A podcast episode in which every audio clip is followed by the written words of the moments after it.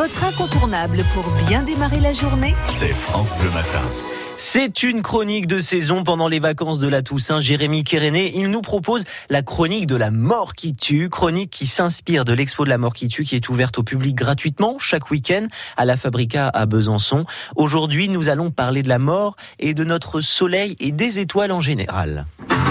Notre soleil non plus n'est pas éternel. Comme toutes les étoiles, un jour, il s'éteindra. Enfin, c'est pas forcément comme ça que ça se passera. En gros, une étoile, c'est une grosse boule de gaz en feu.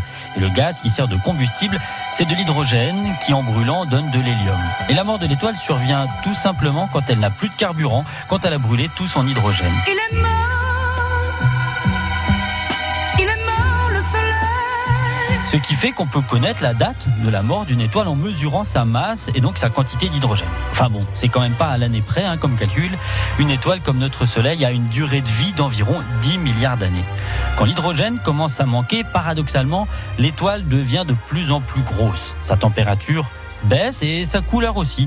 On parle d'une géante ou d'une géante rouge. À ce moment-là, l'étoile est en fin de vie. Mais la fin de vie peut être très longue, hein, quelques 2 milliards d'années, pendant lesquelles notre étoile va se mettre à brûler son hélium maintenant. Elle va ensuite laisser s'échapper beaucoup de matière qui va se disperser dans l'univers, matière qui pourra servir à nourrir une autre étoile, un bébé étoile qui verra le jour avec les cendres de son ancêtre. Cette étoile va mourir. Et si elle meurt, nous mourrons. Et c'est donc ce qui arrivera aussi à notre Soleil, qui quand il commencera à grossir, provoquera un réchauffement difficilement tenable sur notre planète. Il sera alors plus opportun de partir s'installer un petit peu plus loin dans le système solaire, au niveau de Mars par exemple. Mais bon, si ça peut vous rassurer, notre Soleil est encore une jeune étoile d'à peine 4,6 milliards d'années. Il lui en reste donc un peu plus de 5 milliards d'années devant elle, et nous aussi.